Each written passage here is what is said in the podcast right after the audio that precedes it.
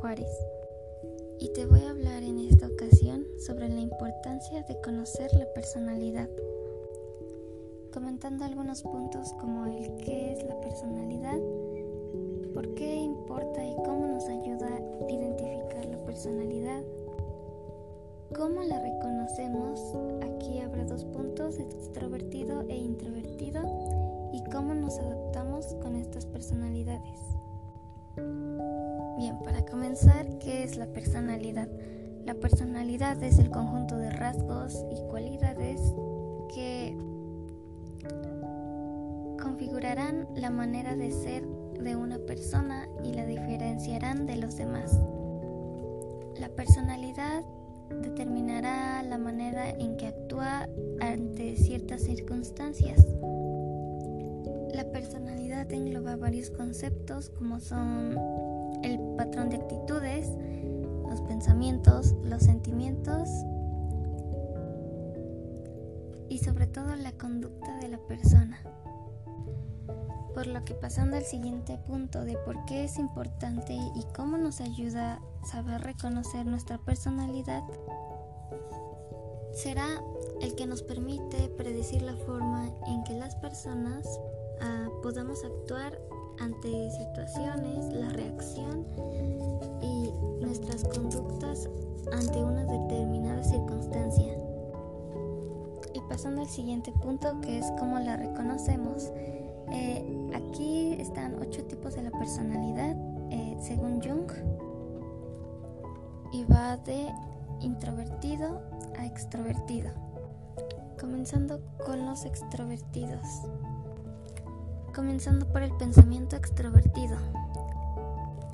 Estos son personas que reprimen sus emociones y sentimientos.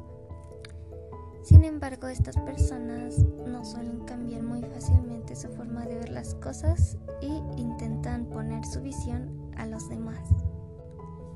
Crean explicaciones del mundo conforme a lo que ellos ven, a lo que ellos están rodeados conforme a su ambiente creando así su realidad.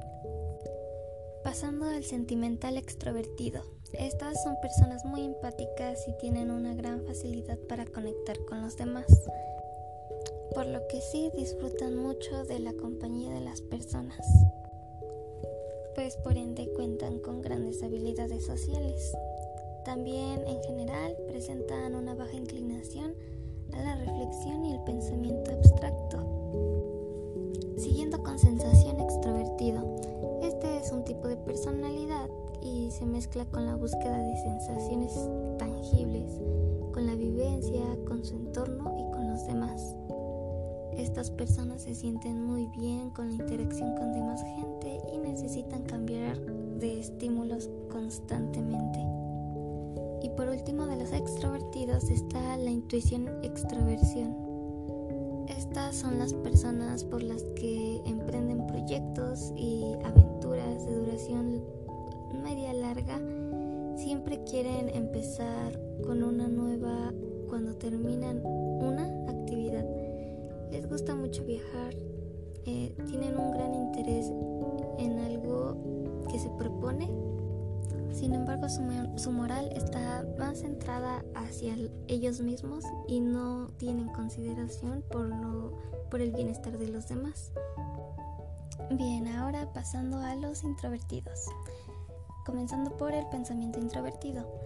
A estos les interesa más la idea de que los hechos están a su alrededor, por lo que siempre estas personas estarán centradas en sus propios pensamientos y no en lo que ocurre en el mundo exterior. Seguimos con el sentimental introvertido. Este tiende a ser introvertido, son pocos habladoras, pero a la vez pueden ser simpáticas y empáticas. Mm, tienen la facilidad de crear vínculos mm, pequeños, aunque no, no demuestran su apego hacia estas personas. Pasando a sensación introvertido, quienes tienen una personalidad muy sensible, estos están enfocados en fenómenos subjetivos más que en los objetivos que están sucediendo a su alrededor. Según Jung, este tipo de personas suelen enfocarse en el arte o a la artesanía. Y terminando con los introvertidos está el intuitivo introvertido. Estos son muy soñadores, fantasean bastante acerca de su futuro, eh, dejan de lado el presente, se concentran más en lo que van a hacer, lo que quieren hacer y pues su característica es eso, el ser muy soñadores. Y bueno, eso ha sido todo de mi parte. Mi nombre es Rita Cuevas Clemente y espero te haya gustado este podcast.